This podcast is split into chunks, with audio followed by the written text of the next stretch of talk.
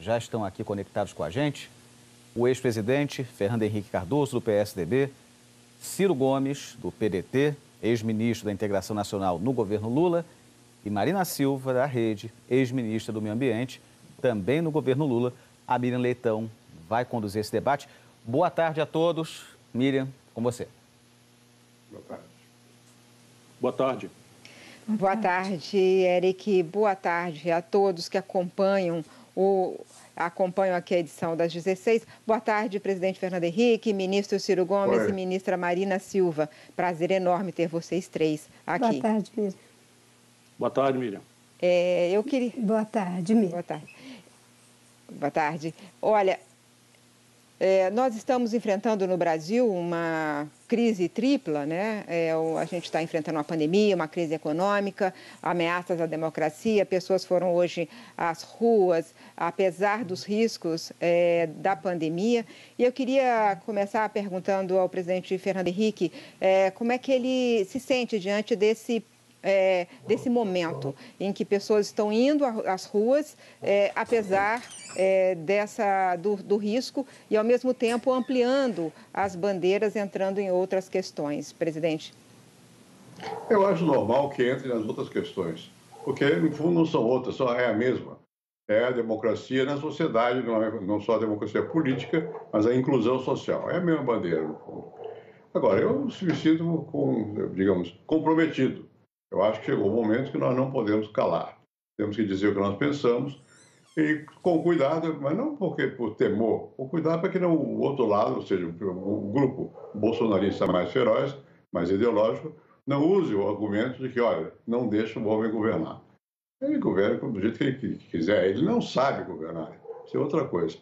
Agora, eu acho que os que temos compromisso com a reconstrução da democracia no Brasil, o exercício da democracia, nós precisamos dizer o que nós pensamos com simplicidade, clareza, e para que a população entenda, perceba, inclusive que eu acabei de começar por aí, ou seja, que a luta não é só política, é social e econômica.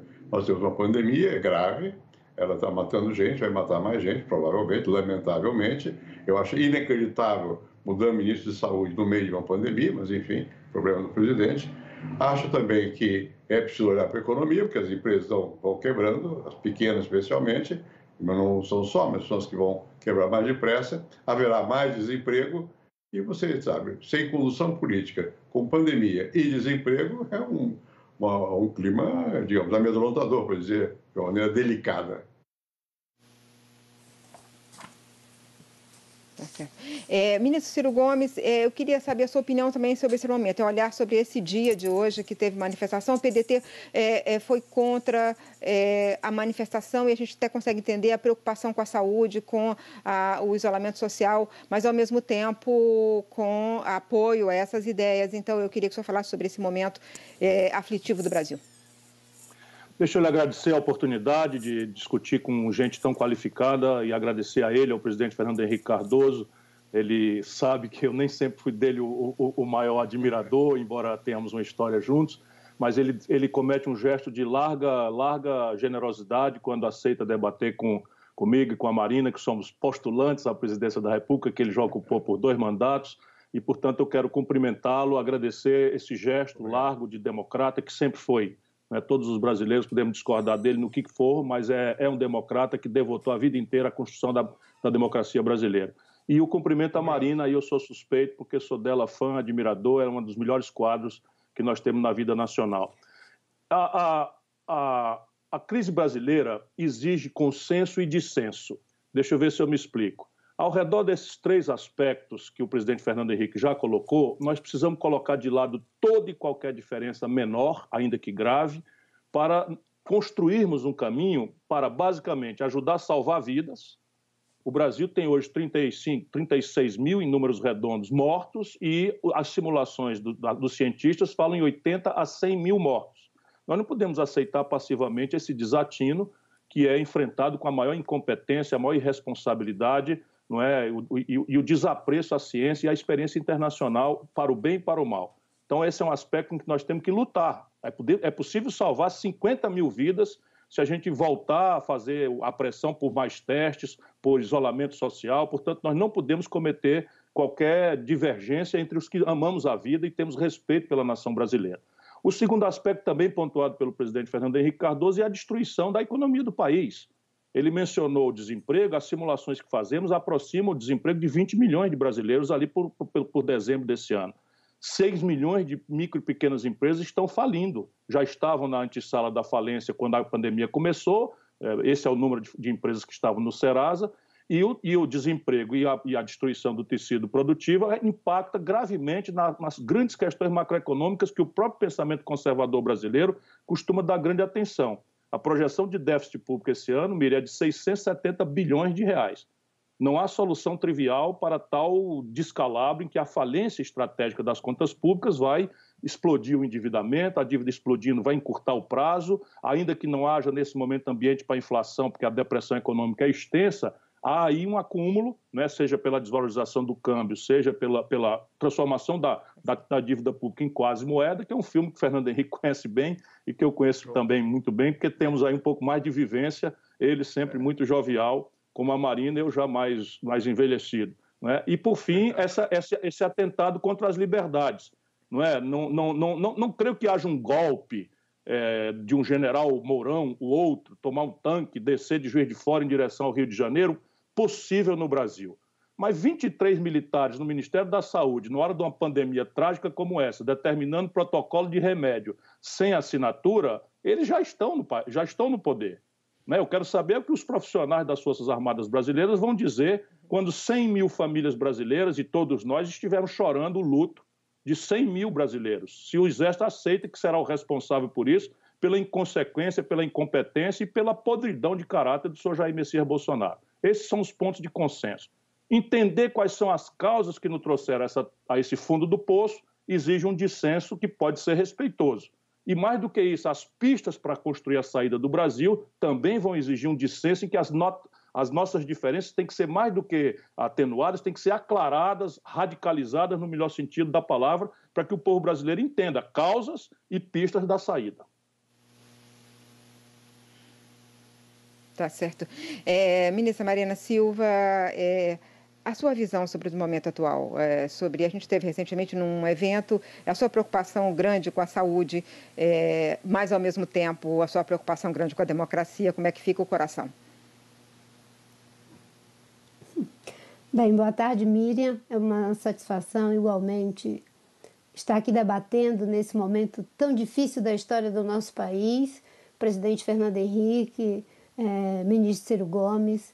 Acho que nós todos estamos imbuídos dessa responsabilidade de fazer diagnósticos e encontrar saídas, e a verdade é que estamos nessa combinação altamente perigosa de uma grave crise na saúde, uma crise na economia e uma crise envolvendo a nossa democracia. Com certeza, o presidente Jair Bolsonaro é o que está conduzindo a crise e a pandemia da pior forma possível, porque ele consegue combinar uma crise política e institucional com uma crise econômica e social e uma crise de saúde. E ele tempo, o tempo todo vai ao limite, aprofundando essas crises. Nesse momento, em relação à saúde, nós estamos vivendo um verdadeiro abismo na saúde pública brasileira. E nós temos no Ministério da Saúde, como se referiu o Ciro, uma situação em que o, o que está à frente da pasta, que não é o titular, é um ministro interino, é um militar, com todo respeito pelos militares, mas não é o papel deles cuidar da saúde, a menos que sejam é, médicos e mandatados para isso mas eles estão mais preocupados por tudo que nós vimos ontem é em fazer uma espécie de pedaladas pandêmicas, porque é uma verdadeira tentativa de ocultar informações e isso é altamente perigoso porque cria né, uma sensação de que tudo está bem e as pessoas estão se contaminando de todas as formas. Uma outra questão importante é em relação à dignidade humana. Quando a economia está completamente fragilizada, como temos agora, o que temos são pessoas dependendo de ajuda, não só aqueles que estão em situação de vulnerabilidade, mas aqueles que estão perdendo seus empregos em função do fechamento de pequenas e médias empresas. Não são apenas 40 milhões de pessoas que precisam da renda básica emergencial.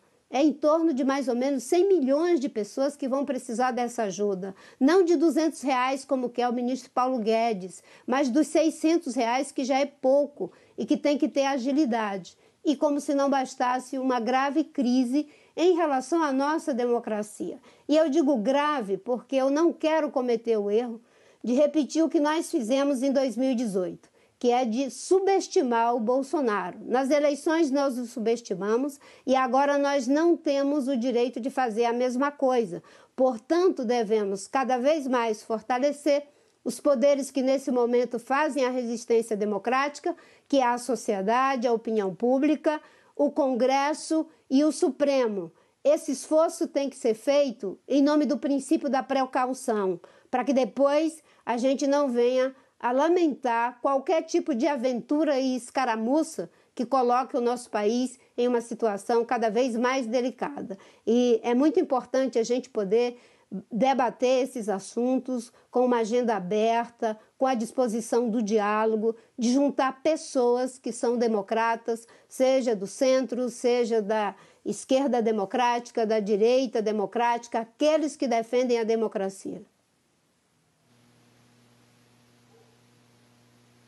Obrigada. Presidente Fernando Henrique, é, o ministro Gomes, quando falou, é, ele fez uma referência ao fato de que vocês estiveram distantes muito tempo. Na verdade, é, vocês estiveram juntos no plano real. É, e depois, eu não me lembro mais de vocês estarem juntos, mas vi que abriu-se um grande hiato e com conflitos é, em vários momentos. Mas agora vocês estão juntos e, estão numa mesma mesa, digamos assim, pelo menos nesse meu programa aqui. Não para fazer uma DR com o Ciro Gomes, mas eu gostaria de saber a sua opinião como é, é, a necessidade nesse momento do diálogo, de passar por cima, é, é possível passar por cima de, de, velhas brigas e fatos que distanciaram políticos que têm a, a, a democracia como valor principal? Não é só possível, é necessário.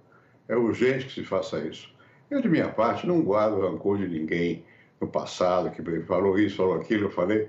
O passado passou, nós temos que olhar para frente o país, o povo a democracia. Então é hora de juntar força, né? de ficar eh, procurando modos para nós nos separarmos.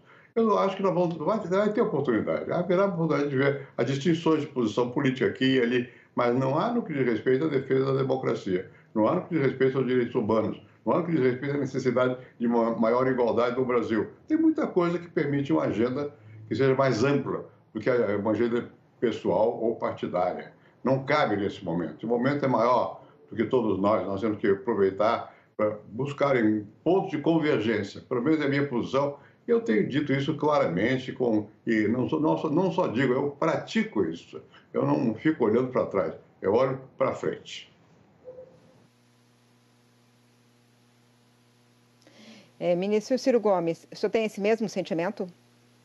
Sem nenhuma dúvida, não há nem sequer necessidade de DR, nunca deixei de cumprimentar cordial e respeitosamente o presidente Fernando Henrique Cardoso. A, divergência é basicamente de compreensão não é, dali daquele momento importante em que ele teve um papel essencial não é, da fundação da moeda que circula no Brasil, tem a assinatura dele e minha. É? Portanto, nós já trabalhamos juntos quando o Brasil precisou. E eu não tenho, não, não há quem, sendo justo, possa negar uma história de dedicação à democracia brasileira ao redor do presidente Fernando Henrique Cardoso. A minha divergência fica guardada para a hora própria naquelas duas questões e nem é com ele, é com qualquer outro grupo que também tem que vir junto para a defesa desses três pontos: as vidas, aos dezenas de milhares do nosso povo que estão indo aí pela irresponsabilidade de levar o Brasil a talvez ao primeiro lugar do mundo, já somos o segundo lugar em matéria é, de, de, de, contaminados. Vamos passar essa semana o Reino Unido em matéria de segundo lugar em matéria de mortandade. E nós sabemos que isso pode ser diferente porque temos os exemplos. A China tem 1 bilhão e 300 milhões de habitantes, morreram 6 mil chineses. A Nova Zelândia, um país menor, a Alemanha, um país é, importante. Na América do Sul, o Brasil tem três vezes as mortes, meu presidente Fernando Henrique, do que todos os nossos vizinhos juntos. É é a diferença? Se a demografia é a mesma, o clima é o mesmo, as contradições de pobreza são as mesmas, a diferença é a irresponsabilidade com que o Bolsonaro tange não é? esse dramático problema de saúde. O outro ponto, que é a equação da economia, a Marina, com muita eloquência, mais uma vez, colocou como é que a gente pode deixar não é, que a destruição das empresas brasileiras, até hoje, o dinheiro para os estados e municípios autorizado pelo Congresso não foi, não foi aplicado. Até hoje, o crédito disponibilizado no BNDES, só porque havia ali uma condição mínima de retenção de empregos por 60 dias, estão exigindo e o Bolsonaro vai facilitar a demissão de 50% dos, dos trabalhadores por 60 dias. Isso é inacreditável, não é? Com dinheiro subsidiado, um trilhão de reais do caixa do Banco Central foi disponibilizado para expandir a liquidez brasileira, a liquidez encolheu e os juros subiram 70%. Então, não é razoável a convergência ao redor dessas obviedades, se não, não recomenda nossa responsabilidade comum com o povo brasileiro, é a experiência internacional. E, por fim, a defesa da democracia. Nós vamos fazer o que for necessário. Ora, dar as mãos a adversário político, isso é nada. Ninguém do povo vai entender né, a superficialidade, a leviandade de qualquer um de nós que por mimimi, por, por manha, por, por mágoa, seja lá por que diabo for, não cumpra a sua tarefa de proteger a democracia que custou vidas a muitos brasileiros. Você mesmo foi torturada, generosamente não lembra a ninguém, mas eu posso lembrar. Você, Mira Leitão, foi torturada. Fernando Henrique amargou o exílio. Agora nós vamos esquecer tudo isso? Nem a pau, Juvenal. Nós vamos para o cacete, vamos defender a democracia brasileira e quem não vier é traidor.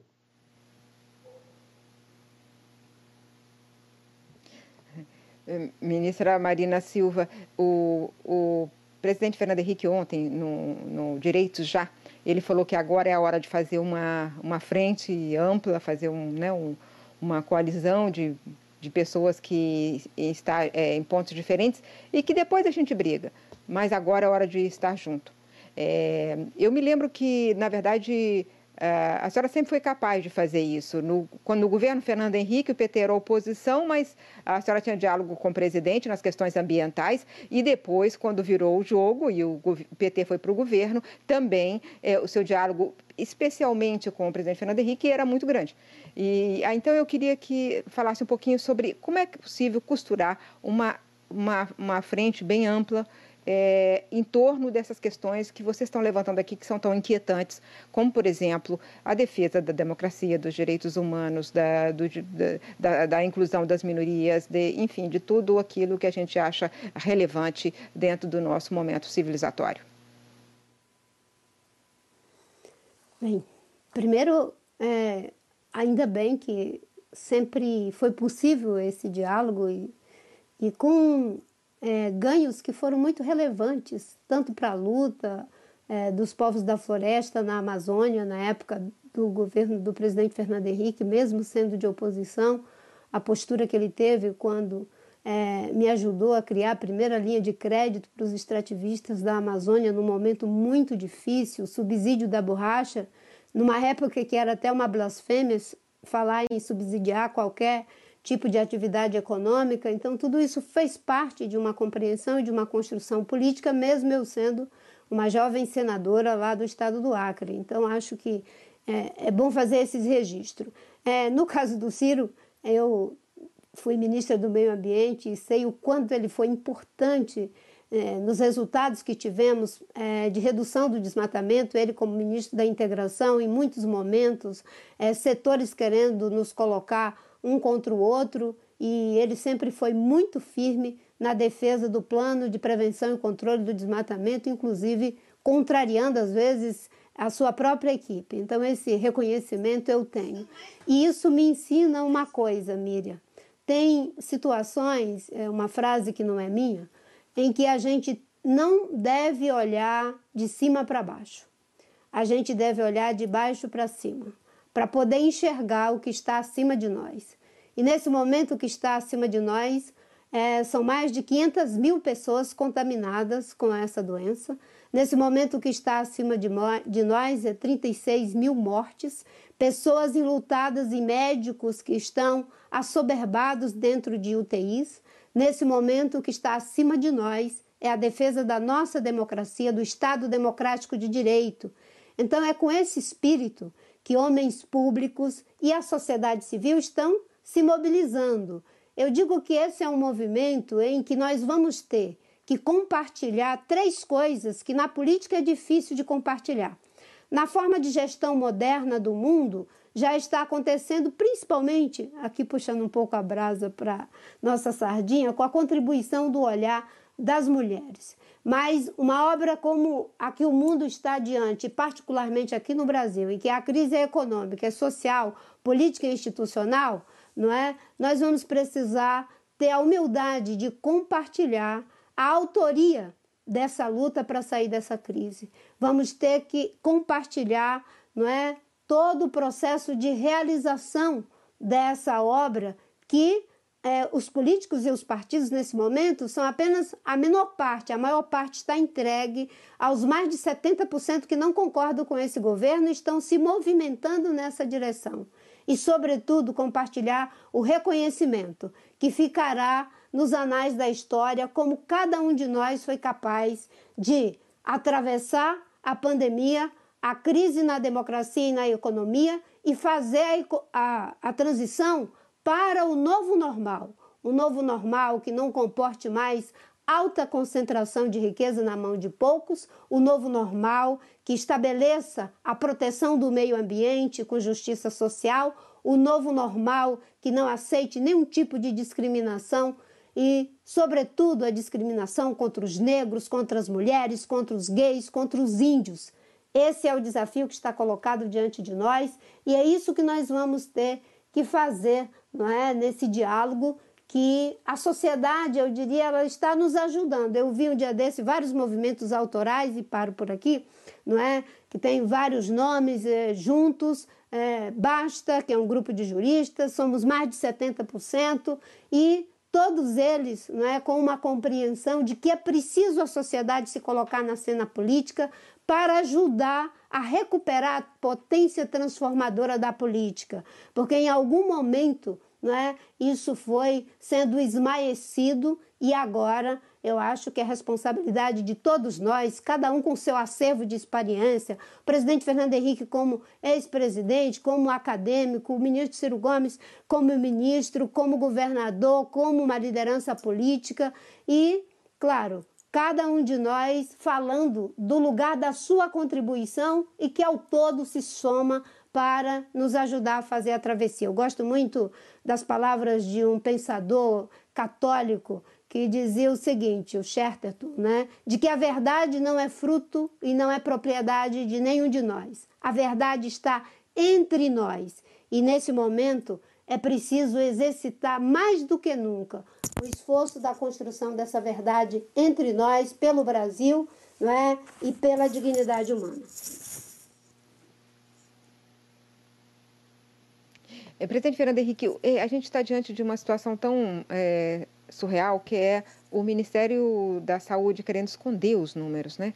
É, a gente só viu isso é, na ditadura militar quando na, naquele surto da meningite e depois viu uh, alguns governos brigaram com números em alguns momentos esse próprio governo brigou com o número é, do desmatamento e tal mas numa pandemia esconder números é, de, esconder números da, da própria pandemia dos dados dos mortos enfim isso não é muito quer dizer como se faz para se lutar contra uma coisa como essa Veja, você mencionou vários fatos graves. Só que é um outro lado que nós devemos ressaltar também. É que não adianta querer esconder. Ninguém vai esconder nada de ninguém. Não dá mais. Por que, que não dá mais? Primeiro, porque tem uma imprensa que é livre e combatente. E está aí criticando. Segundo, que tem políticos, liderança política que também assumem as suas posições. Mas terceiro, e mais importante, é que tem a rede social, onde todo mundo se informa. Um conversa com o outro. Não existe mais um momento de, de, de sigilo absoluto. Eu acho que, por exemplo, a mim me chocou muito ver aquela reunião ministerial. E o povo todo deve ter visto aquilo. Porque vê o quê? Que não tem rumo. Dizer, diante do, do, não preciso repetir os problemas que já foram levantados aqui. Diante desses problemas, o que, é que foi dito? Nada. Foi nada, realmente nada. Quer dizer, se vê um, um palavrões em grande quantidade, tá bem, cada um fala do jeito que sabe, né? mas uma, uma, uma, uma demonstração pública de incapacidade de dar rumo ao Brasil. Olha, o que nós precisamos, o papel fundamental de quem tem vida política é dar rumo.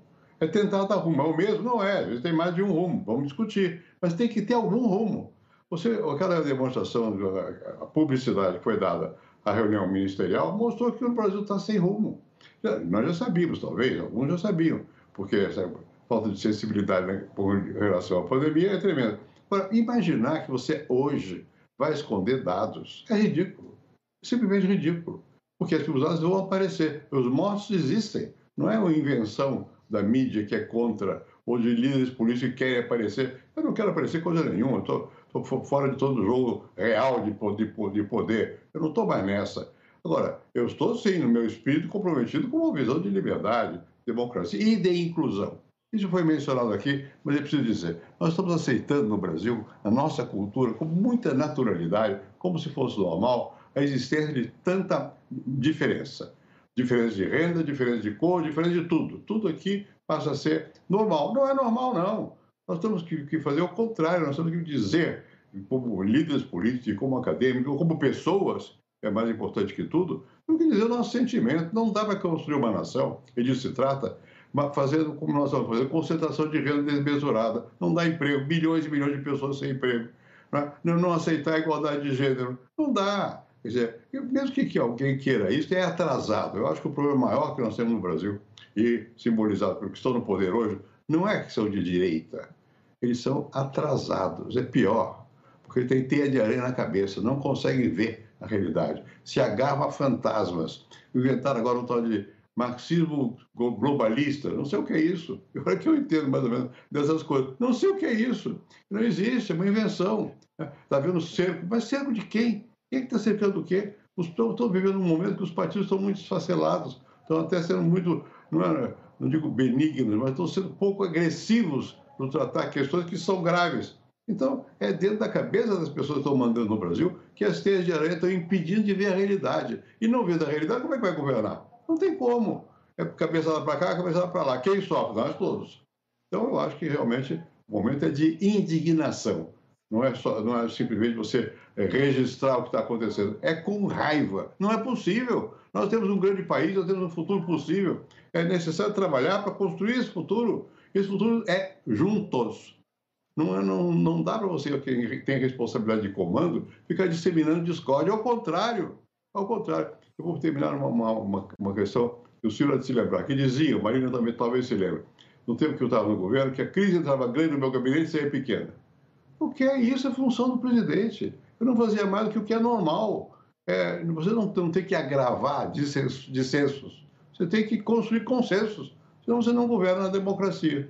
O que nós estamos vendo é e eu queria passar a palavra agora para o ministro Ciro Gomes, mas eu tava, a gente estava conversando sobre os números, né, a, manip a, manipulação de números. Mas queria que você falasse também sobre o fato de que essa tensão na rua, porque a qualquer momento pode surgir também, tem esse outro perigo, tem o perigo da pandemia e tem o perigo de infiltrado que provoque um conflito, que é o que o, né, o, o governo essa semana deu sinais de, eh, fez ameaças pré chamando de terroristas os manifestantes anti-governo. Ministro Ciro Gomes.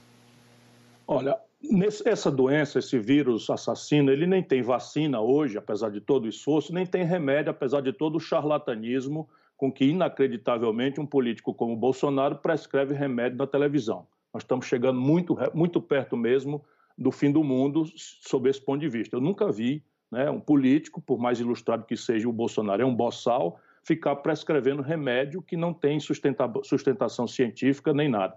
Portanto, a, a informação, nesse caso, é o único caminho para a prevenção. Por quê? Porque, porque o isolamento social, os atos de higiene, álcool gel, lavar a mão, manter o distanciamento, usar máscara, tudo essa ferramenta só chegará ao povo, especialmente ao nosso povo mais sofrido, mais simples, se houver uma pedagogia e a informação, nesse caso, é essencial. E o anúncio dos números vai demonstrando a crueza da realidade que também é uma pedagogia muito doída, muito sofrida, mas muitas vezes é o único argumento que algumas pessoas desorientadas ou, ou estimuladas no seu ceticismo, ou, ou, ou tem gente que joga né, roleta russa e tal, está fazendo. Portanto, esse, essa escalada do Bolsonaro é crime, como a Marina já falou, e nós vamos fazer aquilo que nós já estamos fazendo. O PDT não gosta muito desse negócio de judicialização da política, mas o desastre está tão grande que nós conseguimos e estamos orgulhosos de ter salvado vidas, junto com o PV, junto com a Rede, que é o partido da Marina, e junto com o PSB, que é o partido presidido pelo Carlos Siqueira, que é do finado e querido amigo Eduardo Campos, nós estamos indo à justiça e conseguimos, por exemplo, garantir autonomia para os estados e municípios poderem fazer suas políticas sem a intrusão do, impertinente do Bolsonaro.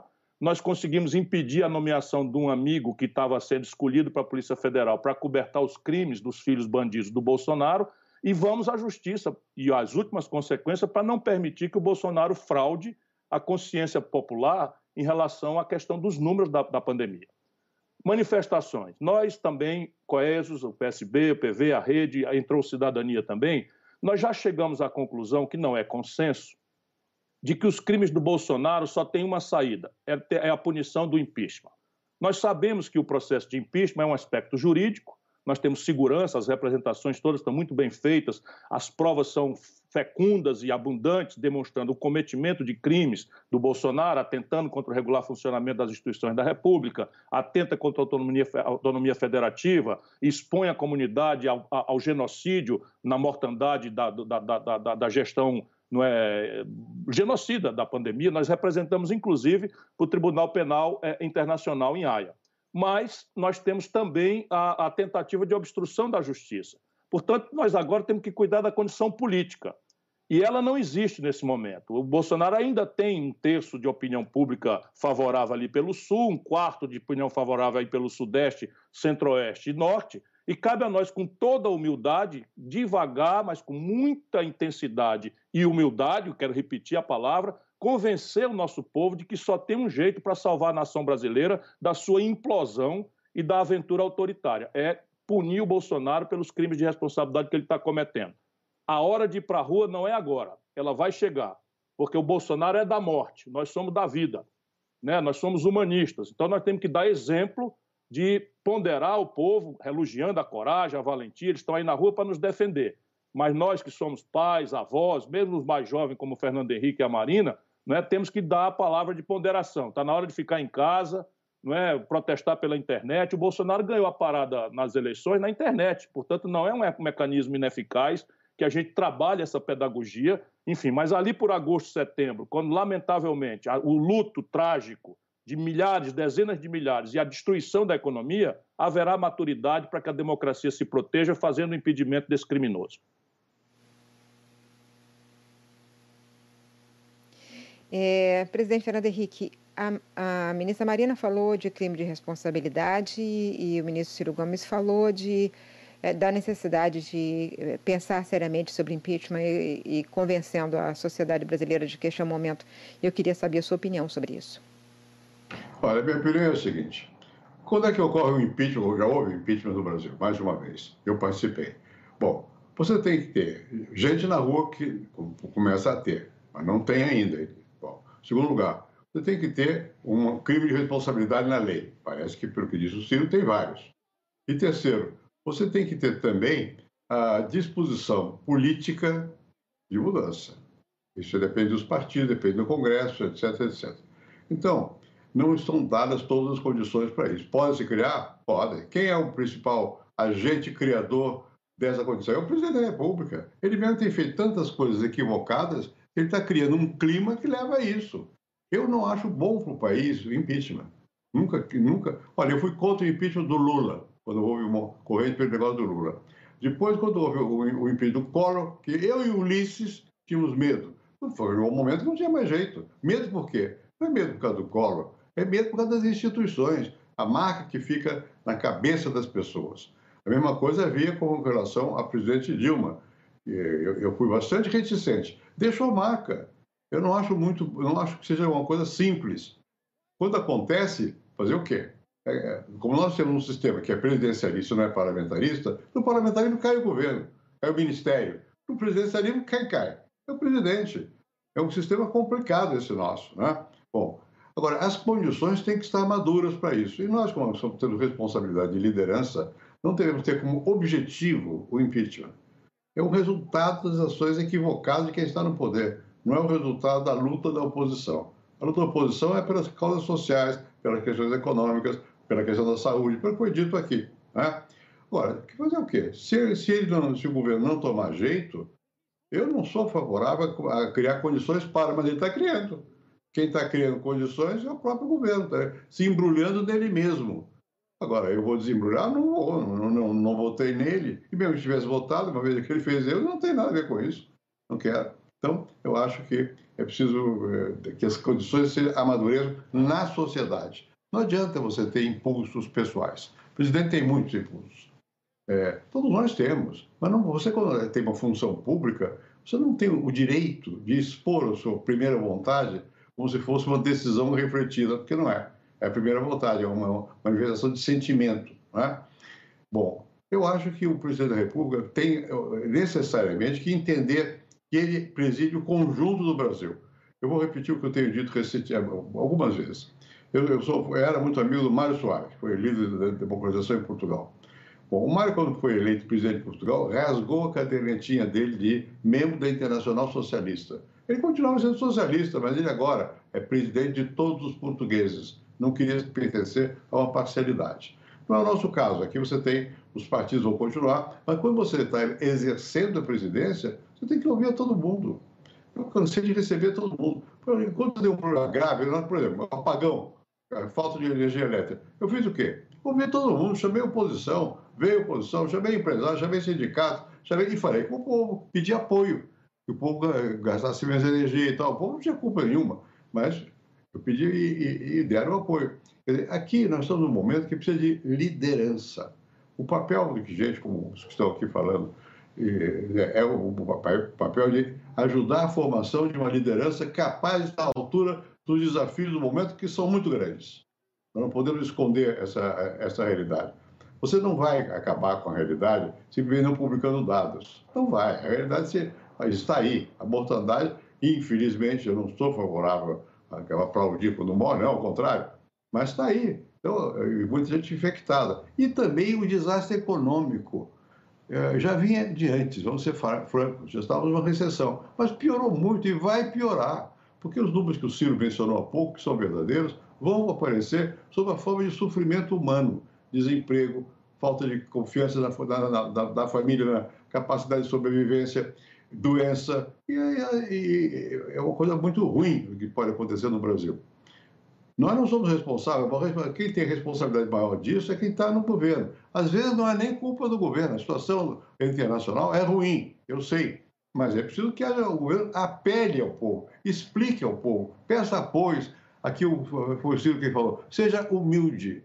Eu sei que é difícil para quem é político, em geral, ser humilde, mas não tem outro jeito. Ou você, com humildade, inclusive reconhece quando errar e avança quando for certo, quando for possível, ou não vai fazer nada. No momento que nós estamos com um governo que, às vezes, teima em soluções que são anticientíficas, por dizer de uma maneira direta. São absurdas. Né? A Terra é, não é redonda. Meu Deus do céu.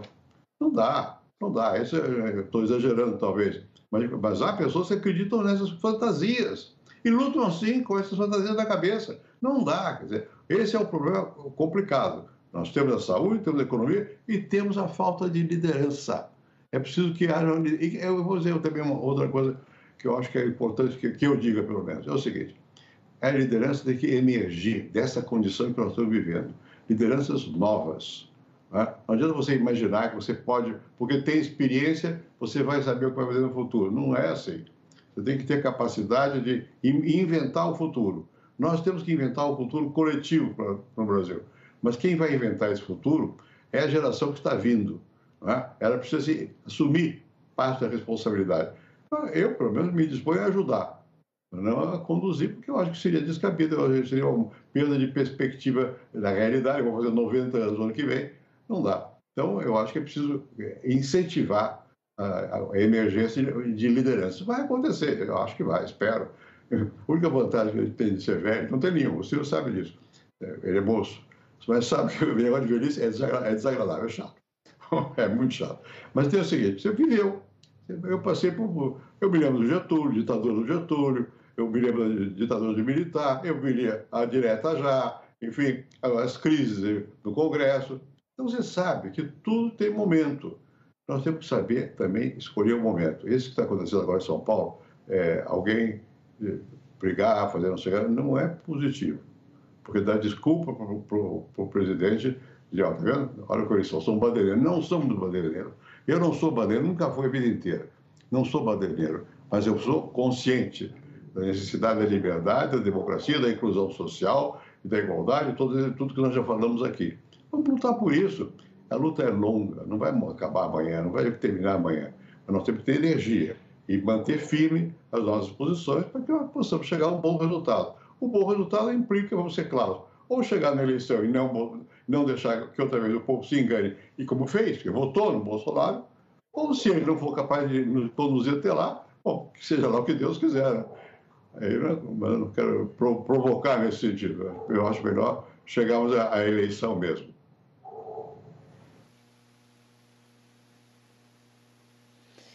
Ministro Gomes, e qual é o papel eh, da sua geração de políticos nesse momento? Bom, nesse momento nós temos que fazer a relação entre um passado que explica parte do que nós estamos passando, ou explica tudo. Eu estou lançando um livro tentando oferecer uma proposta, uma plataforma não é, lúcida, não por mim, porque eu consultei a inteligência brasileira, e para mim salta aos olhos de que o desastre não é, da, da, da, economia estratégica brasileira não é um problema do Fernando Henrique, do Lula, da Dilma, do Itamar e tal. Se nós olharmos, o Brasil dos anos 80 para cá cresce a 2% médios. A Miriam é uma jornalista muito brilhante, assim, às vezes chega a ser confundida com economista, e a gente precisa tirar esse olhar para olhar. O Brasil é um país que crescia 17% em algum momento, 6,5% entre os anos 50 e os anos 80, e cresce a 2%.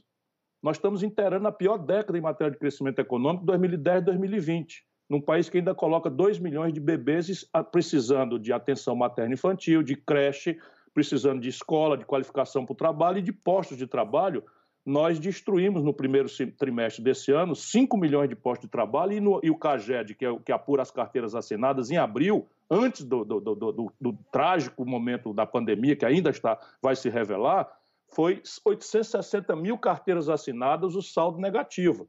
Nós estamos destruindo 1 milhão e 200 mil empregos por mês. E isso está acontecendo pela primeira vez na história brasileira, quando o Bolsonaro tomou posse, antes da pandemia, o Brasil já tinha metade da população na informalidade, ganhando 413 reais por mês.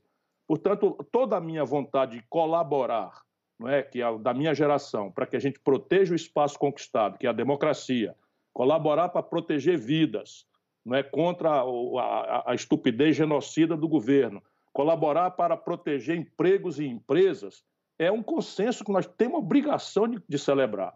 Mas apurar as causas disso, nós não podemos trazer essa vontade de consenso e não, e não esclarecer o que está acontecendo estrategicamente com o Brasil.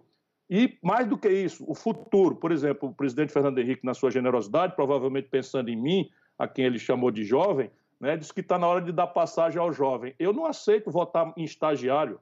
Boa parte do Brasil hoje está sofrendo o que está sofrendo porque nós temos mandado à presidência estagiários. Pessoas que não conhecem a história do Brasil, que não conhecem o tecido econômico, nem sequer conhecem as linguagens né, históricas. Né? Se essas pessoas tivessem participado né, desses eventos todos, conhecessem a raiz né, do, do, do suicídio do Getúlio, o, a interação internacional que estava por detrás do golpe de 64, o contra-golpe em 68, mesmo o esforço nacional desenvolvimentista do general Geisel por dentro do regime, é, as pessoas talvez não cometessem tanto desatino como estão cometendo hoje, diante, como ele mesmo disse, de problemas tão graves que pedem da gente altura. Ou como a Marina disse, a gente tem que olhar para cima. Então, todo consenso para proteger a democracia, proteger vida e proteger empregos e empresas. E todo o fraterno e respeitoso debate sobre o que nos trouxe até aqui e como nós vamos tirar o Brasil disso para o futuro. Tá certo. É, ministra Marina Silva, é, a, a questão ambiental é, sempre foi muito importante na sua é, carreira e eu acho que é fundamental para a economia. Nesse momento que virá depois dessa pandemia, depois é, de todas as crises que nós estamos conversando agora, inclusive a crise econômica, o papel é, dos movimentos. Ah, bom, nós perdemos. Nós perdemos o sinal da, da ministra Marina Silva, ela vai vão tentar resolver o problema técnico. Então, eu quero voltar para o presidente Fernando Henrique e perguntar sobre Forças Armadas. Forças Armadas, o presidente Bolsonaro passa o tempo todo é, fazendo insinuações de que as Forças Armadas estão com ele num projeto que ele não deixa claro, mas o filho deixou mais claro, que é o processo de ruptura, ruptura com a ordem democrática. É, o senhor conhece bem as Forças Armadas, foi presidente, foi comandante em chefe das Forças Armadas, é de uma família militar. É, é, o que, que as Forças Armadas é, farão nesse momento? Qual a sua impressão de que, qual a reação deles é, nesse momento tão tenso da vida nacional? Bom, pelo lugar, eu, eu não acho que eles estejam arquitetando um golpe. Essa é uma diferença grande. Tem gente que acredita que estejamos com um golpe em marcha. não quero dizer que não possa ocorrer. Estou dizendo que não há a intenção de. Houve uma mudança grande nas Forças Armadas que foi a consciência crescente nelas de que tem que respeitar a Constituição. Ainda agora, recentemente, falaram muito do artigo 142. Pois bem, esse artigo foi escrito pelo Richard e por mim. Depois de uma briga no Congresso, e briga no, no governo, briga com o general Leônidas, não sei o quê, e ele não tinha nada a ver com tutela militar, nada. Tinha a ver com outra coisa, o respeito de, dos, aos, aos três poderes. Tanto que está escrito lá, as forças militares podem ser convocadas por cada um dos três poderes. Antes não era assim, nós pusemos isso, cada um dos três poderes. E não foi discussão por causa disso também, não. A discussão foi por assuntos menores de, de, de alguns militares e houve entendimento. Eu acho que a partir daquele momento, pelo menos da minha experiência como presidente, as Forças Armadas se compenetraram de que eles são garantes também da Constituição. A função deles é constitucional, não é essa constitucional. Pode haver alguém? Pode. Tem gente que faz declarações que não são absolutamente constitucionais. Eu acho que chegou o um momento em que aqueles que têm realmente a visão democrática dentro das Forças Armadas têm também de expor com, com, com insistência o seu ponto de vista, dentro da ordem, dentro da hierarquia. Militar não funciona, ou quando funciona fora da hierarquia, pobre de nós. Tem que ser dentro da hierarquia. Mas precisa mostrar o ponto de vista de que tem, estão ligados à questão das Forças Armadas. Agora, veja, é preciso também que nós que somos civis não tenhamos receio de falar com os militares. Não pode pensar que os militares são algo diferente do que nós somos. É a mesma coisa, nós temos que conversar com eles. Senão eles também podem criar fantasias na cabeça. Que existe intenção disso, daquilo. Não é intenção de nada. A intenção é a mesma, melhorar a vida do povo e da economia brasileira e botar o Brasil numa posição melhor. Nós temos que conversar com os militares. Eu acho que é, eu, quando fui presidente, um momento difícil. Eu fui, perdi a cátedra, eu fui, fui parar na UBAN, que é a Organização Bandeirantes, que era de onde havia a repressão, vi gente torturada. Bom, não fui. É, bom, quando chegou um dado momento, eu chamei todos os, os ministros militares, na casa do ministro da Marinha. E o chefe do, o general, que era o secretário institucional meu, Fomos lá conversar e eu disse: olha, eu vou criar uma comissão para reparar os danos daqueles que sofreram injustiças no período militar. E vou por isso, por isso, por isso. Não é que eu esteja contra concretamente vocês ou contra as Forças Armadas. Eu não posso, eu sinto desde. Eu pertenço a uma família, você disse aí, eu pertenço a uma família que é ligada historicamente ao Exército, eu sinto isso muito dentro de mim. Então, eu não podia, não era isso. É em função do quê? Em função de restabelecer a harmonia. E eu fiz mais eu convidei o general Geisel, que tinha sido ministro, para almoçar comigo no, no Laranjeiras. O general Geisel foi. Eu achei que era um gesto para mostrar, olha aqui, eu fui vítima de algum abuso no período militar, mas eu não vou me orientar em função do passado, eu vou me orientar em função de uma construção de futuro. Agora é a mesma coisa. Nós temos que chamar os militares, olha aqui, nós estamos querendo construir um futuro melhor para todos nós, para vocês também. Não é porque queremos truncar o jogo democrático. Ao contrário, queremos manter o jogo democrático. Não é em função de candidatura de A, de B ou de C que nós somos a favor da democracia. Para ver quem vai ganhar, a gente vê depois. Aqui cada um é, é de um partido. Eu vou dizer assim, com sinceridade, eu estou falando por mim, não sei nem qual é a posição se, do meu partido. Porque eu acho que chegou um momento que você tem que ter, cada um de nós tem que assumir liderança no Brasil. Né? Então eu estou falando por mim, mas acho que é preciso que a gente também explique aos militares àqueles que, que têm capacidade de ouvir qual é a nossa posição e por que, que é a nossa com franqueza. Não há por que esconder. Eu não escondo nada que eu, eu possa, que eu pense, que eu saiba, que eu tenha consciência, eu trato de dizer. Pode ser, às vezes, até imprudente. Pode ser. Eu não sou imprudente, geralmente. Eu digo com prudência.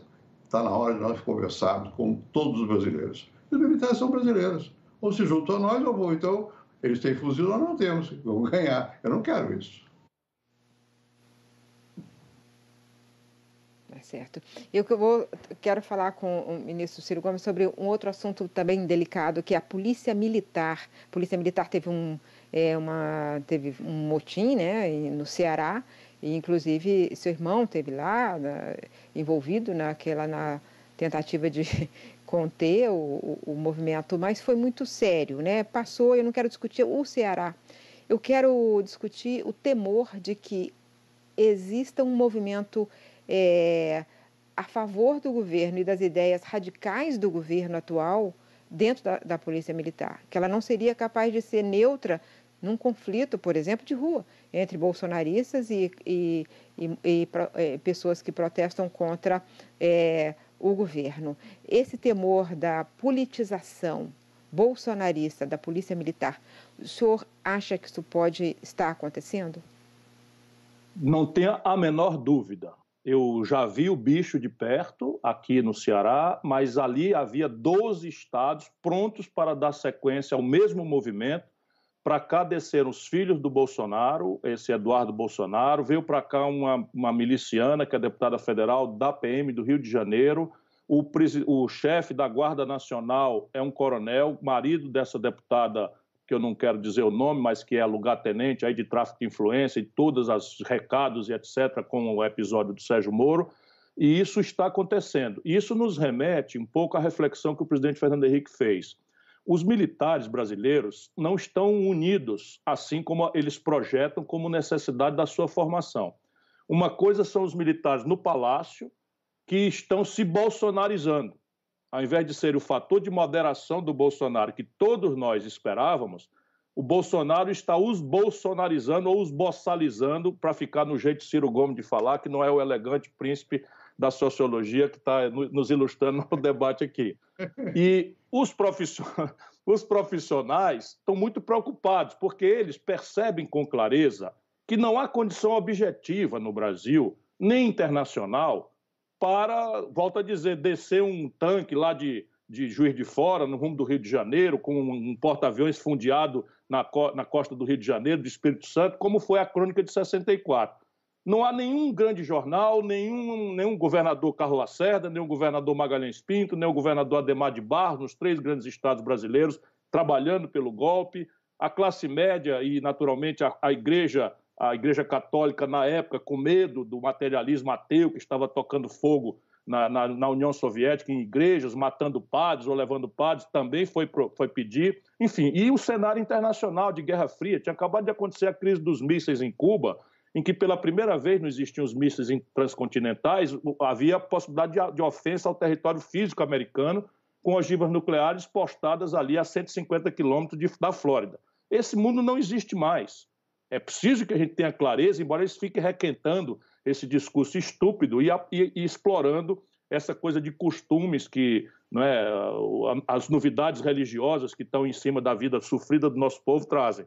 E nisso a gente tem que ter clareza. Porém, o Bolsonaro está organizando o golpe e a estrutura dele quebra a hierarquia das Forças Armadas. Ele disse na fatídica reunião que foi descrita, nós fomos distraídos com os palavrões, mas ele disse que tem um serviço de inteligência particular e foi nomeando um coronel, né, um capitão de infantaria no Ceará, um policial civil não sei de onde. Ora, isso, é, isso são as milícias do Rio de Janeiro, que ele tem conexão absolutamente orgânica e que está organizando. A, a CGU está sendo controlada.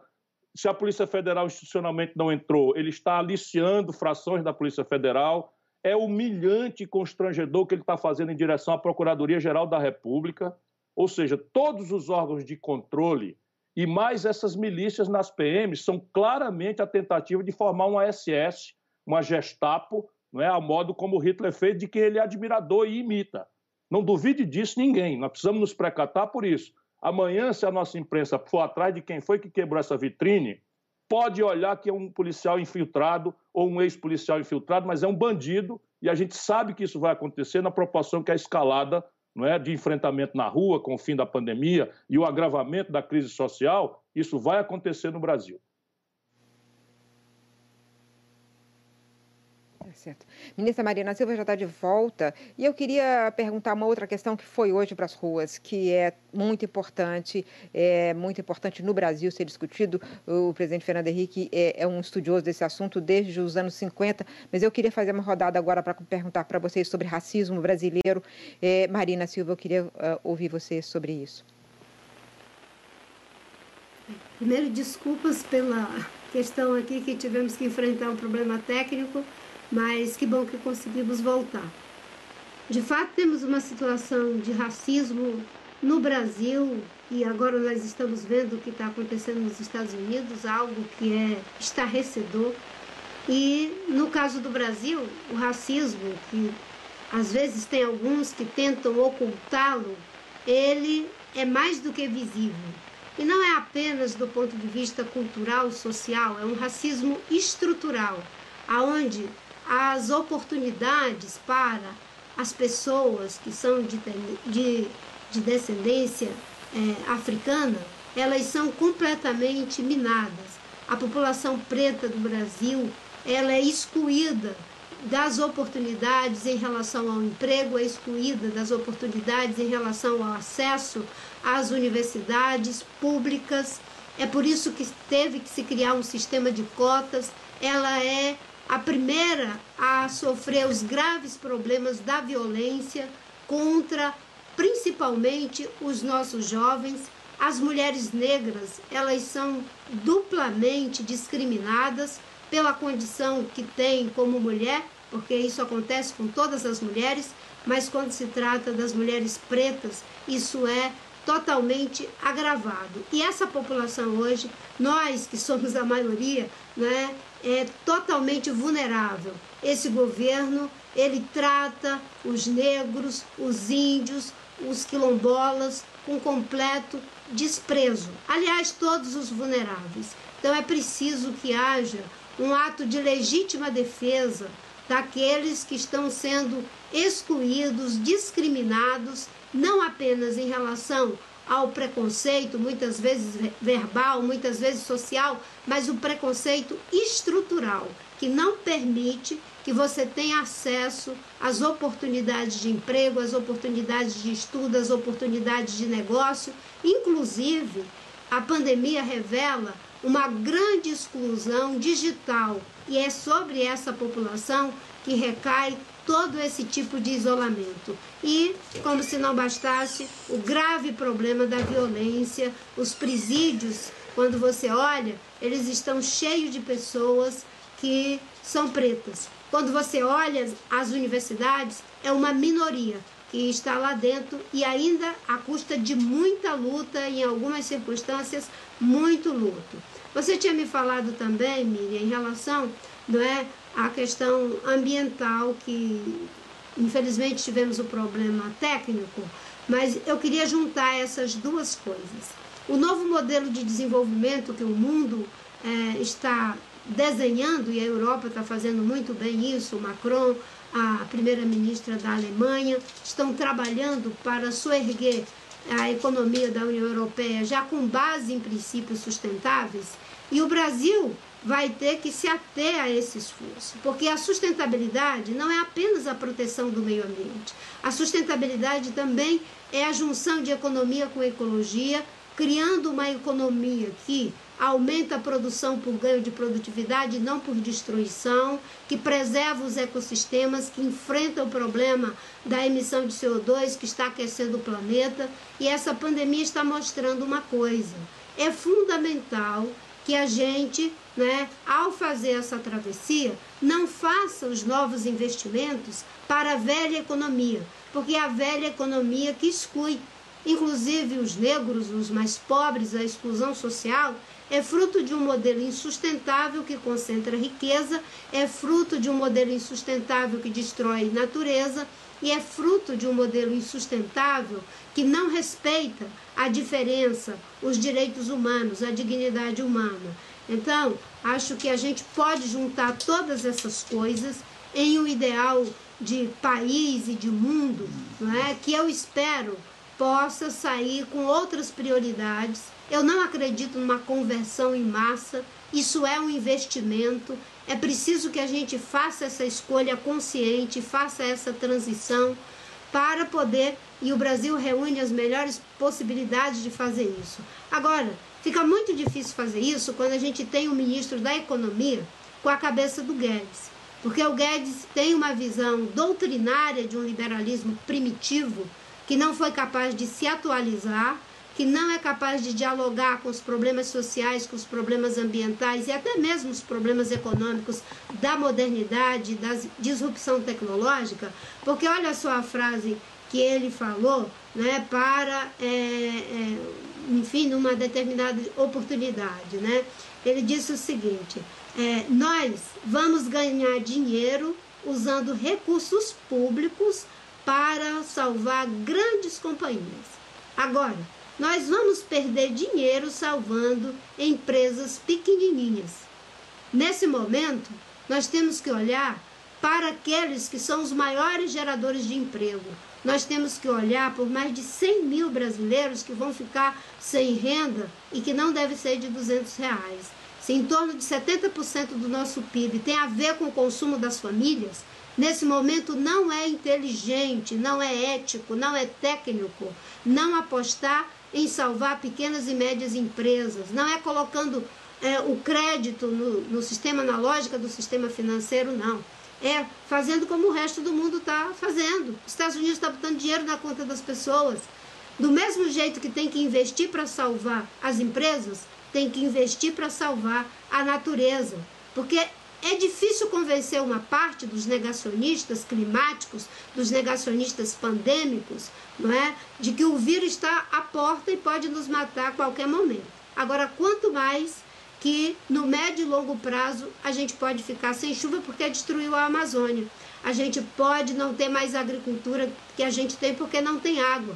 A gente pode não ter mais a energia das hidrelétricas porque os reservatórios vão secar. É por isso que ter um modelo de desenvolvimento que é capaz de juntar justiça social com preservação ambiental e prosperidade econômica é o desafio desse século que tem que começar agora. Cada crise, eu concluo por aqui, não é? E a gente não deveria aprender com crises, e essa é muito traumática, mas ela deixa não é, um aprendizado que acaba se transformando em um legado. Por exemplo, é? a Segunda Guerra traz aí o legado do soerguimento da, da Europa com o estado do bem-estar social. O que esse momento vai nos trazer como um diferencial para o Brasil, para a América Latina e para o mundo. A Europa faz uma sinalização. Agora, tudo isso vai depender também de questões de natureza política. Se é, os democratas ganharem nos Estados Unidos, nós vamos ter um novo alinhamento da Europa com os Estados Unidos na direção de um novo modelo de desenvolvimento é, que faz uma força gravitacional para o mundo, não é? Eu espero que não ganhe os republicanos, porque aí nós teremos um alinhamento entre a China, que fala, mas faz pouco na agenda ambiental, e os Estados Unidos na figura dos democratas que não quer fazer nada. E isso é o fim dos processos de um novo ciclo de prosperidade para a humanidade, ainda mais quando a gente pensa na grande exclusão em função do avanço da tecnologia, que já era gravíssimo e que se discutia uma renda é, básica universal, agora isso vai estar posto na agenda de uma forma muito firme. Então, acho que temos grandes desafios, mas para alcançá-los é preciso que a gente combine as três coisas: é? a defesa da vida, é? a defesa da dignidade humana através do soerguimento da economia e não abrir um centímetro de brecha em relação ao confronto da nossa democracia.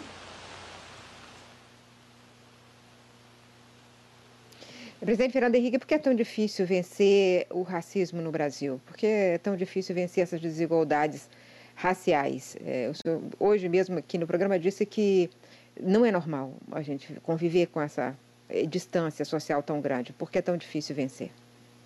Porque o nosso passado foi fundado na escravidão, como nos Estados Unidos. Isso deixou marcas muito grandes. Né? E nós inventamos uma teoria de que aqui haveria democracia racial. Os trabalhos que eu fiz, e o Florestan Fernandes e outros mais no passado, é porque a Unesco nos propôs fazer um trabalho para provar ao mundo que o Brasil tinha convivência racial adequada democrática. E nós mostramos o contrário, que havia muito preconceito e tal, e que isso tinha uma raiz, que era a raiz da exploração econômica anterior, e que se mantinha a exclusão social, etc, etc. Então, não é só a questão racial que é difícil de você colocar em prática uma outra mentalidade, uma outra visão. Em tudo aqui é muito, é muito difícil você inventar um país que seja mais acessível a todos. A questão que foi dita aqui é verdadeira. O limite é política, não é só política, é cultural. Está na cabeça das pessoas. A diferença está nas representações que as pessoas fazem umas das outras. E nós aqui fomos educados dessa maneira errada. Bem, a mim me impactou muito sempre. Eu fiz muito trabalho prático de campo com favela. Porque eu fui trabalhar sobre negros e negros viviam em favelas. Fiz trabalho sobre drogas, as, as drogas têm muita base nas favelas. Então, para mim, a realidade de favela não é uma coisa alheia, não é estranha. Eu conheço, não é conhecer por ouvir falar. Eu acho que é importante sentir como é que é essa realidade. É de discriminação. Por exemplo, no caso da favela. Eu estudei mais no, no, no sul do Brasil. Lá, a, a região pior, a mais onde tinha depósito de lixo ou o rio sujo, lá estavam os negros. Lá, no meio da favela. A discriminação não ia só na classe alta, não. chegava lá, lá embaixo. Né? Bom, e vi isso também reiteradamente. Eu conheço o Rio de Janeiro, as favelas do Rio de Janeiro. Por causa da questão de droga, eu fui às favelas e vi. Vivi, vivi não eu pessoalmente, mas vi as pessoas viverem nas condições que elas estão. Então, em tudo nós temos uma sociedade desigual. A luta é a mesma. Né? E, no fundo, quando nós queremos democracia, é, quer dizer isso. Quer dizer, não é só democracia institucionalmente, nós queremos socialmente mais igualdade, e isso tem, tem que ter uma raiz econômica também. Nós fazemos de conta que não vemos. É como se não houvesse. Né? Ah, foi nos Estados Unidos, mataram um negro, asfixiaram um negro na frente de todo mundo. Mas aqui também. Aqui também, se você for negro, tá, a probabilidade de ser maltratado é maior do que se for branco. Em, todo, em qualquer setor. Você vai buscar emprego, se escrever um livro, se você foi é, acusado de ter transporte de droga, de ser é, ligado ao comércio de drogas, se for negro, está perdido. Bom, nós temos que lutar contra isso. E é uma luta permanente, porque é na cabeça.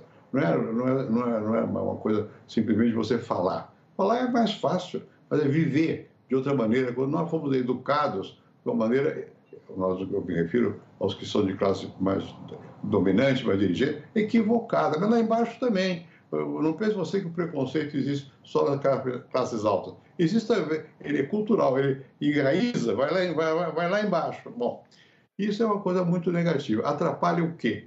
O desenvolvimento do país. Não dá para ter uma economia, aspas, moderna com tanta desigualdade. É impossível. É impossível. Alguém, acho que o Ciro que mencionou o estado de bem-estar social, ou foi a Maria, não me lembro. Bom, depois da guerra. Muito bem. Graças ao estado de bem-estar social, a Europa prosperou enormemente. Mesmo nos Estados Unidos, a primeira vez que eu fui aos Estados Unidos, há muitos anos, mais de 50, eu fiquei chocado. Por quê? Porque, sendo brasileiro, aqui no Brasil, a esconde. Lá diziam, negro não pode sentar na primeira cadeira do ônibus, negro não pode ir a tal restaurante. Era mais conflituoso o, o que se via. Mas, na verdade, a nossa, a nossa cultura disfarçava melhor aquilo que era igual. Quer dizer, uma tendência à discriminação, tendência a você afastar e não incluir. Como é que os Estados Unidos melhoraram? E melhoraram muito. Melhoraram porque houve muita luta social, muita demonstração. Houve lideranças negras que protestaram, que fizeram marchas eh, pacíficas e, e às vezes nem, nem tão pacíficas assim, para demonstrar que eles também são parte da nação americana, até que foi eleito um presidente que era negro, que é Obama. Bom, eu sei que isso não resolve tudo, mas simboliza que você está em uma sociedade que está querendo, pelo menos, dar exemplos que não dá para você conviver como se fosse natural com tanta desigualdade. A coisa mais grave no Brasil é que a desigualdade se naturalizou. Então, ah, é o índio, mas o índio está longe, deixa lá. Não é que o índio é o ser humano. E tem uma cultura que, que, que precisa ser preservada. Tem meios de que precisa de, de viver. Né? Ah, não, porque é mulher. Como? Mulher é igual homem. E, e, hoje em dia tem trabalho igual e ganha menos. É uma discriminação. Né? Mesma coisa no que diz respeito à cor. Dizer, é uma luta comum. Nós temos que incluir nas nossas lutas isso tudo. O governo atual é um governo que tem horror a tudo que seja igualdade. Ele nem sabe disso. Não é que ele tem horror porque ele tenha pensado de, de, a, da direita. Não, não, tem, como eu já disse aqui, é atrasado, ele nem tem noção dessas coisas. Qual, qual é, se há alguma vantagem é, você ter experiência direta, é que você não é simplesmente uma coisa teórica. Você sabe que é assim, você sentiu, viu de perto como é a realidade. Deixa eu terminar dizendo uma coisa. No meu tempo de governo havia um movimento de negócio de toma de terra. Bom, e eu, eu tinha uma, uma, terra lá em Minas, perto de Brasília, e um dia eu chamei lá um, um, um ajudante e digo, olha aqui, eu vou só nós dois, vamos lá, eles tomaram uma terra aqui perto, vamos lá, para ver. Bom, eu fui. É, naturalmente, quando você chega lá, ninguém sabe se você é presidente ou não é. Mas começa a desconfiar. Eu, eu, eu queria ver uma pessoa lá de onde é que você mora, o que você quer ir à sua casa? E fui. É uma tenda, era uma, a pessoa vinha do Pará, o marido era artesão, não estava presente, tinha uma criança, não sei o que e tal.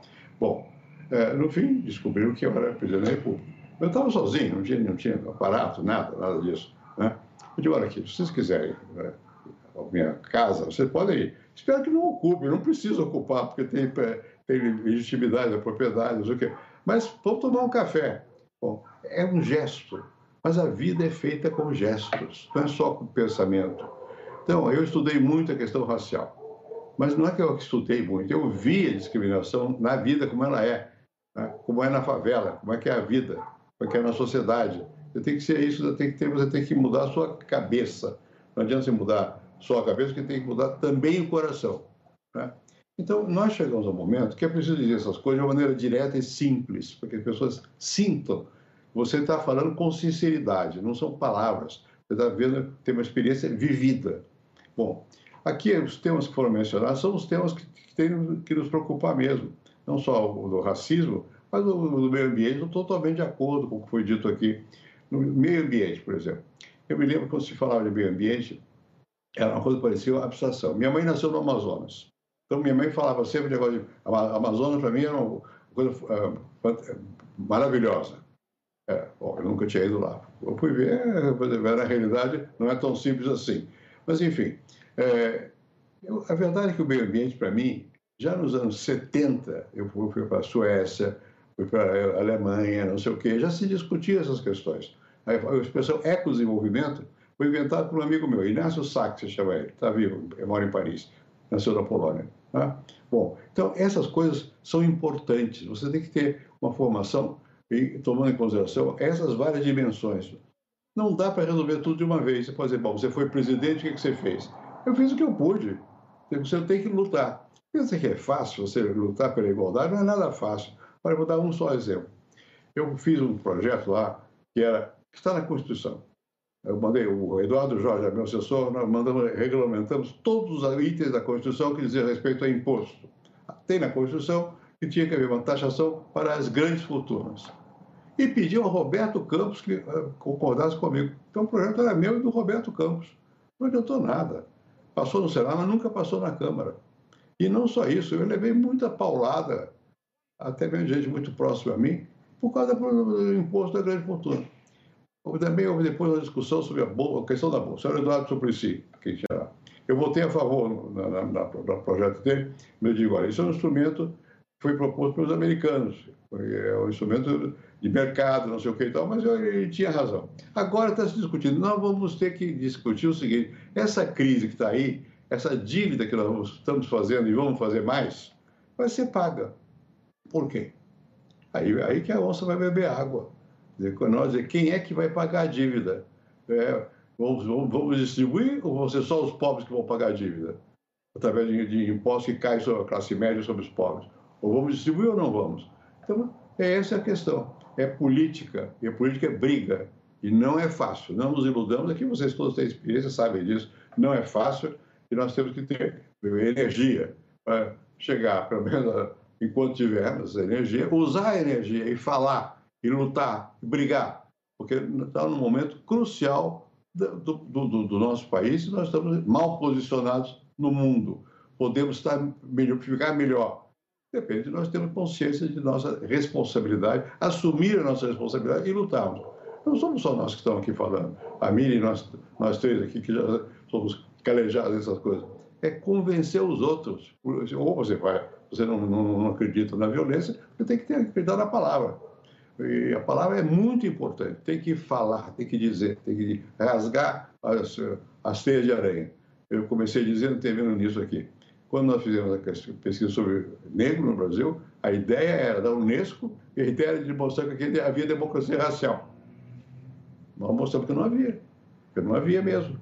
Mesma coisa no diz respeito a, a, tudo. O, Covid, essa enfermidade que está aí, não adianta eles querer esconder, vai aparecer, porque nós temos cadáver pela rua. Né? Eu espero não, que não se chegue a esse ponto. Eu espero que a gente consiga.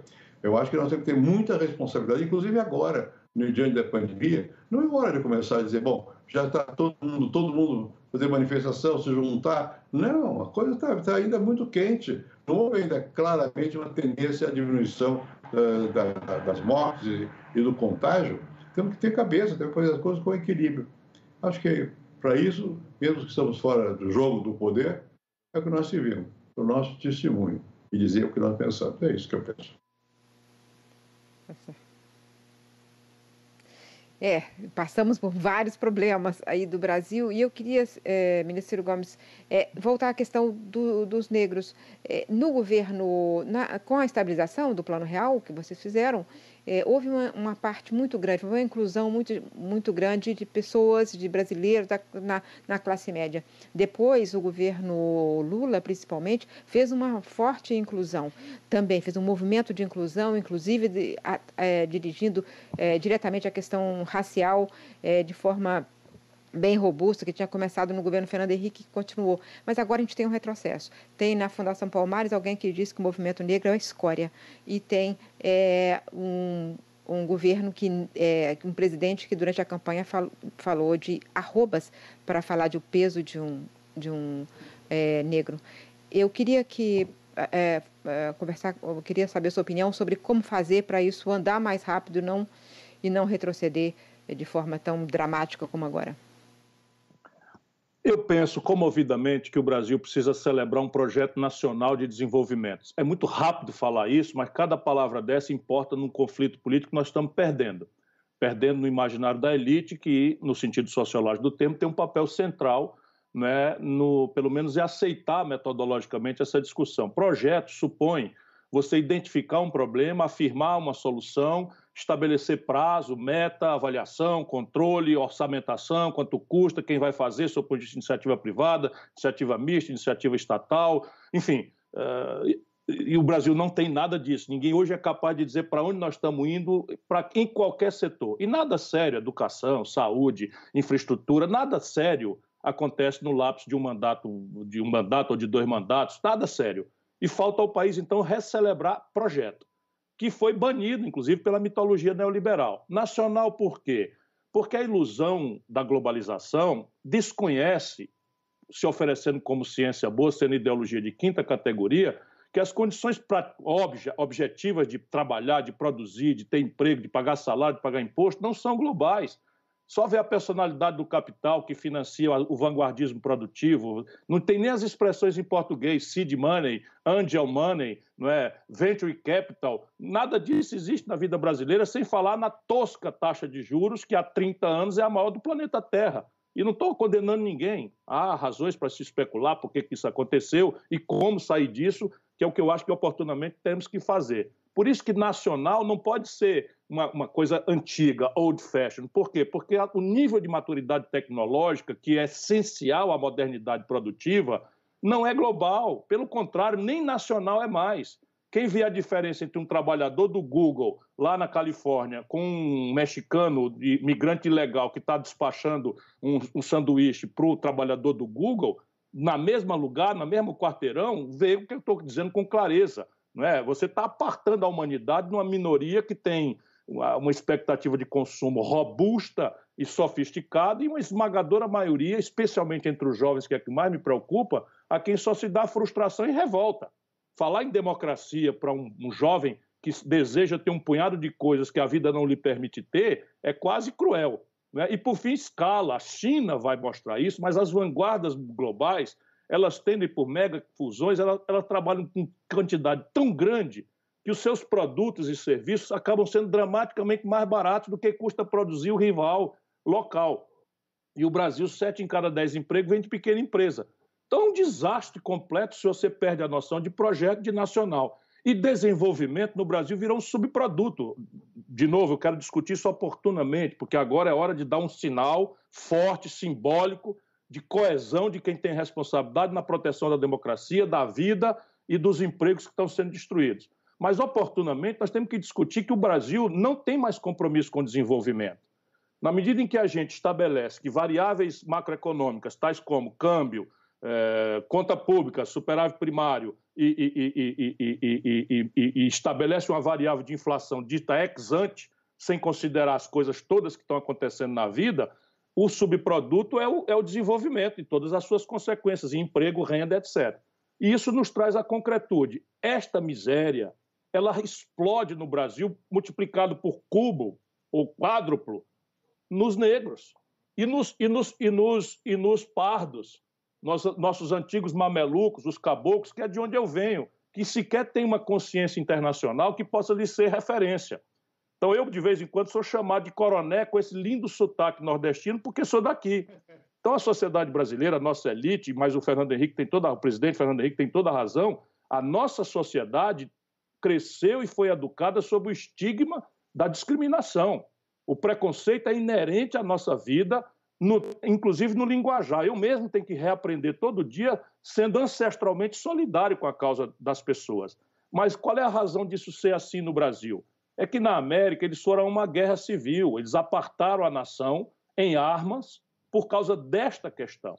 Mesmo assim, vencedores aqueles que, que, que aboliram a escravidão, eles regulamentaram a emergência dos negros em escola, para não deixar entrar no ônibus, para não deixar entrar no banheiro. É bom a gente lembrar disso. A elite portuguesa é diferente. A elite portuguesa cuidou, Gilberto Freire mostra isso. Né? Quem mais sabe citar essas pessoas, e Florestan Fernandes, de quem foi ilustre parceiro aí, intelectual, é o presidente Fernando Henrique na condição de sociólogo. Mas quem estuda as raízes do Brasil, Sérgio Buarque de Holanda, mostra que os portugueses fizeram um esforço, que é de onde vem essa história de democracia racial.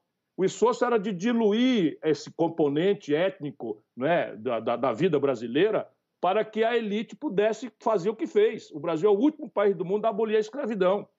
Nós fizemos o quê? Lei do sexagenário, ou seja, o, o escravo, numa época em que a expectativa de vida era 47 anos, era liberto aos 60, ou seja, desonerava o patrão de ter que sustentar a, a comida do, do semovente que o nosso Código Civil considerava o negro escravo.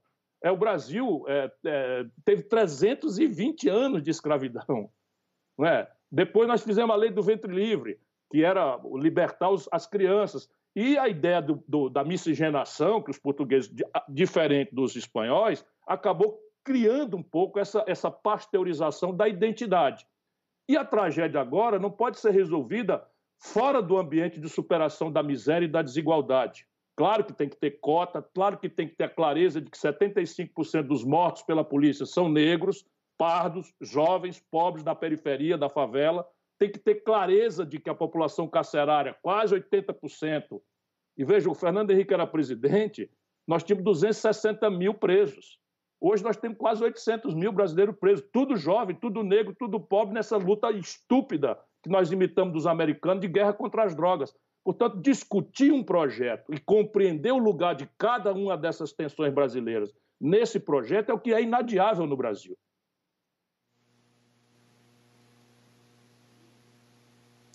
Vocês três perceberam que eu enrolei os três, porque eu falei que era um programa de 16 às 17 e estou mantendo vocês aqui, porque a conversa estava muito boa. Está muito boa mesmo, mas eu queria agora da última rodada, como considerações finais, eu sei que vocês têm compromisso, sei que o presidente Fernando Henrique tem um compromisso agora, mas eu vou começar pela Marina, Ciro e Fernando Henrique no final, para falar o que quiser falar, o que é mais importante nesse momento do Brasil, nessas aflições todas que nós estamos vivendo ao mesmo tempo, e é, o que é preciso fazer nesse momento de mais importante, Marina Silva. Eu vou pegar um minutinho desse, dessa fala final, porque estávamos falando aqui do, preconceito contra os negros, e eu vi a brilhante exposição histórica que o senhor fez, o presidente Fernando Henrique, é, mas nós tivemos um fato agora que é estarrecedor. É, uma criança de 5 anos, negra, é colocada dentro de um elevador e o botão do elevador, controle é acionado praticamente, ninguém sabe, a lures, e essa criança vai parar num lugar em que acaba caindo do nono andar e morre. Uma criança que a mãe tinha descido para ir é, passear com o cachorro da patroa. E a mãe, a patroa não teve a dignidade humana, a responsabilidade ética de tratar uma criança de 5 anos como uma criança de 5 anos. Será que isso aconteceu só em função é, da, do desleixo? É porque aquela criança negra foi tratada como uma criança que não merecia cuidar. Com certeza aquela criança não sabia nem mexer no elevador. Eu me lembro que a primeira vez que eu entrei no elevador foi na loja 4400 em Manaus, eu nunca tinha entrado. Eu fiquei um tempão tentando achar a porta de saída e entrei em desespero. E eu vi a criança sem saber o que fazer dentro daquele elevador. Então a discriminação racial, ela é algo que é perverso, que está enraizado na cultura, na estrutura econômica, em todos os lugares. E é preciso combatê-la dentro dos espaços da ciência, dentro dos espaços da política, dentro dos espaços né, é, do bom senso. E é isso que eu queria deixar como mensagem, Miriam, que a gente possa, né, nesse momento, estar unidos em torno de um projeto de país e não de um projeto de poder, de uma visão de reconstrução da nossa nação e não apenas do calendário das eleições. É isso que vai fazer a diferença e que vai reconquistar o laço social entre uma população que está desiludida não é? e as lideranças políticas, que ela é que tem que decidir quais são.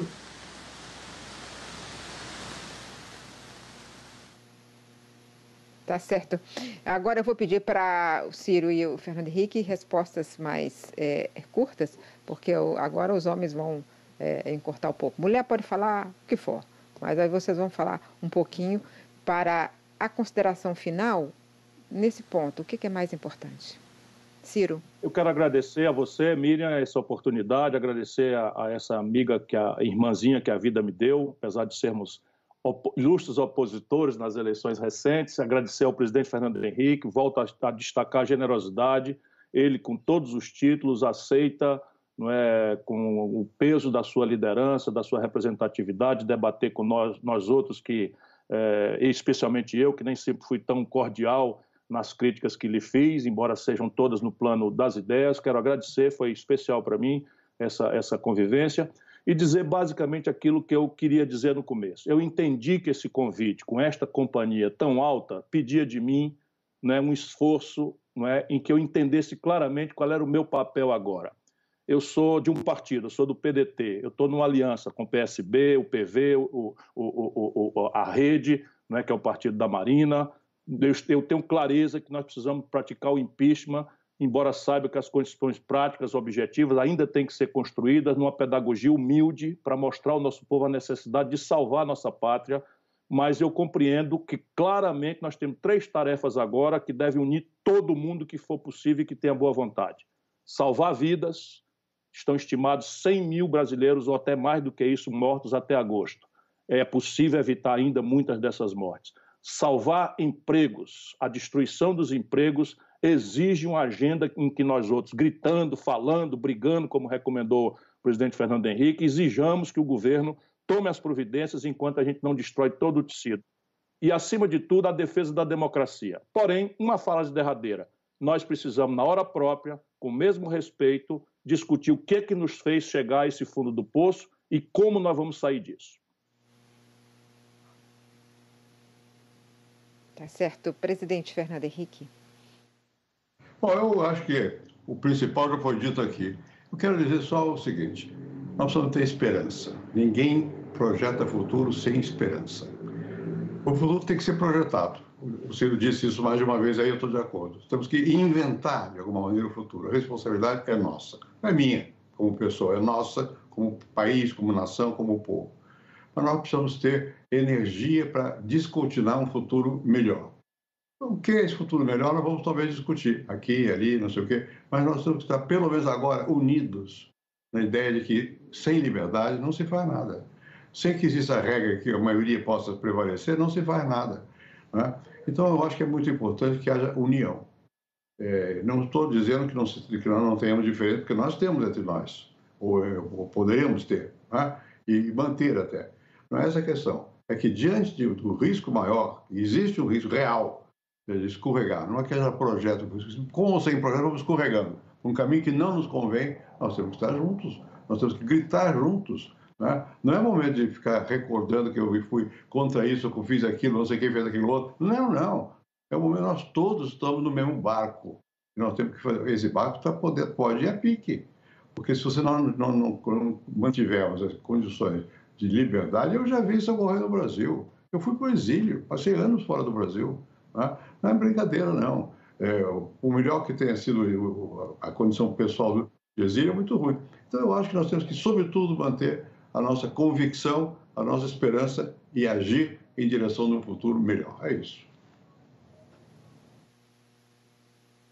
Tá certo.